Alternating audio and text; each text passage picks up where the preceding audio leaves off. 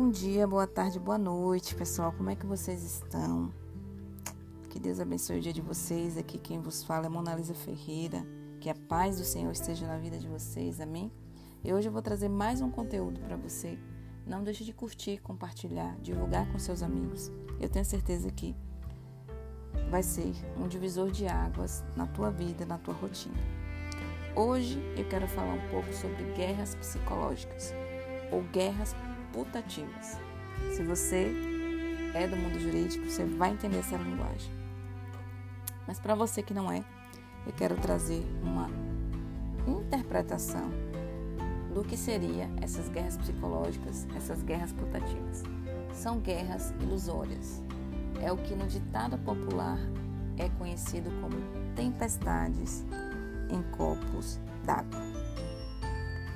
É preciso compreender que a zona de conflito, a zona de expulsão, a zona de transformação, a zona de transição é marcada por momentos de conflitos, é marcada por momentos desafiadores. Isso porque é, todo, toda transição ela gera um período de, de dificuldade, um período desafiador. Vamos trazer como exemplo é, o nascimento de um bebê, certo? É um exemplo até citado por Jesus Cristo na Bíblia. E quando uma mulher ela está grávida, durante todo o processo de transição, até chegar à dor do parto, ela passa por diversas circunstâncias desafiadoras. Umas com um grau mais elevado e outras com um grau mais leve. Mas toda gestação ela possui momentos de dificuldade, momentos que necessitam de um certo cuidado, de um certo preparo, de um certo zelo especial. E quando nasce esse bebê, toda essa expectativa, todo esse cuidado, todo esse zelo, toda essa preocupação é transformada numa linda alegria em um momento contemplativo. Assim também acontece com os nossos projetos. Toda vez que nós vamos gerar um projeto, essa geração desse projeto, essa transição vai gerar momentos desafiadores. Vai gerar cuidado, exame, métrica, oração, meditação. E muitas vezes, antes do nascimento do projeto, as pessoas desistem do seu projeto, porque ele é trabalhoso, porque ele é desafiador e porque ele é marcado por um tempo de conquista. E todo tempo de conquista também é marcado por perdas, porque para se gerar algo é necessário abrir mão de outras coisas, do seu tempo, dos seus recursos financeiros, é necessário investir em conhecimento que talvez você não tenha. E isso é algo extremamente rejeitado por nosso corpo, porque o nosso corpo ele pede repouso. O nosso corpo tende ao repouso. Se você lembrar um pouquinho de física, você vai entender essa linguagem. E tudo que nos faz sair do lugar é movido por desafios, certo?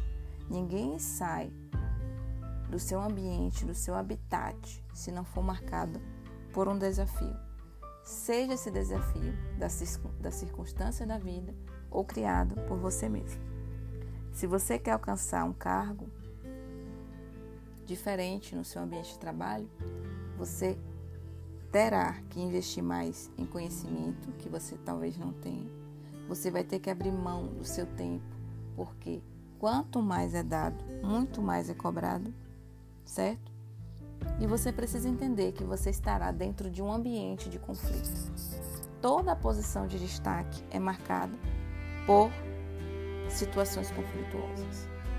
Você passa a ser representante daquele posto, daquela posição. E por isso, porque você foi designado, para aquele posto, para aquela posição. É necessário que você tenha a capacidade de descascar os abacaxis e entender que Nem tudo que é desafiador chega a ser um problema. Muitas vezes trata-se apenas de uma guerra putativa, uma guerra mental. E você precisa abrir mão disso com maturidade, com zelo, com conhecimento, com sabedoria do céu, para transpor os muitos desafios. Se você não transpor, vai acontecer duas coisas com você. Ou você chegará em um patamar e não desejará mais avançar, porque você sabe que quanto mais você avança, mais desafios você tem e você não quer viver essas problemáticas. Você acha que essas guerras putativas interferem na sua vida e você não quer sair desse dessa zona de conforto. Esse é o primeiro resultado. Você vai gerar o quê? Um bloqueio no seu crescimento. Esse é o primeiro ponto. Segundo ponto, os desafios vão vir mesmo para as pessoas que estão na zona de conforto. Uma hora algo vai te chegar em uma zona de expulsão, uma zona que te faça te mover. E se você não vai com suas próprias pernas, a vida te leva, porque o teu propósito, determinado por Deus, está em um outro caminho que não é o repouso, que não é a inércia.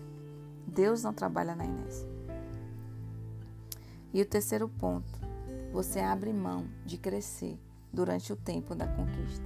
Porque quando você fica parado, sem se movimentar rumo ao seu propósito, você perde tempo. Mas Deus é aquele que restitui tempo.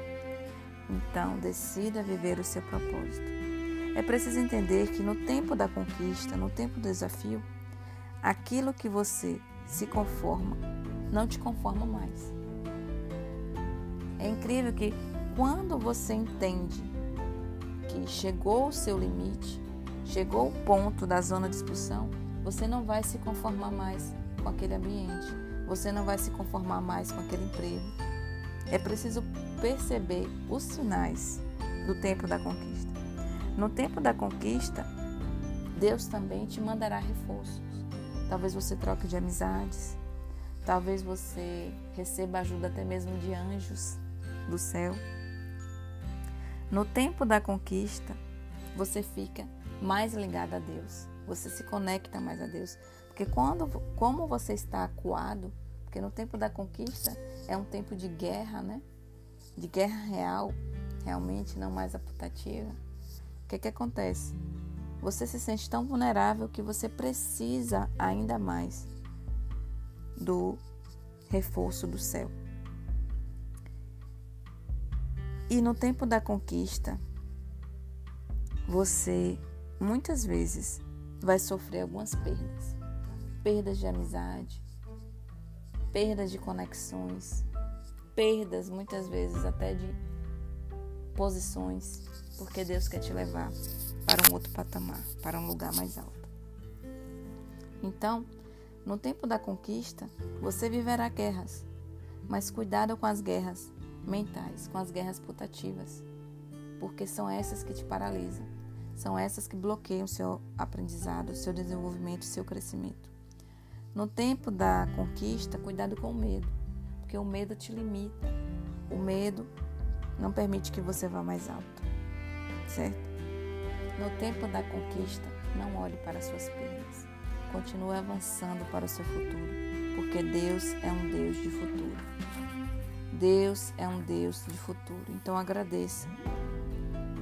Agradeça pelo seu futuro.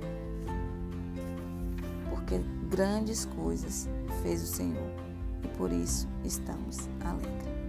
Por isso nós devemos orar, nós devemos crer no poder de Deus e nós devemos agradecer por tudo que a gente viveu e tem vivido. Nós devemos também entender que Deus não nos quer inerte. E se você não sabe a direção no tempo da conquista, busque a Deus e Ele te mostrará e transformará o seu deserto em um lindo manancial. Viva o tempo da conquista, viva o processo da conquista. Chegue a seu alvo, chegue à vitória, chegue ao êxito. Deus te abençoe. Em nome de Jesus, um forte abraço.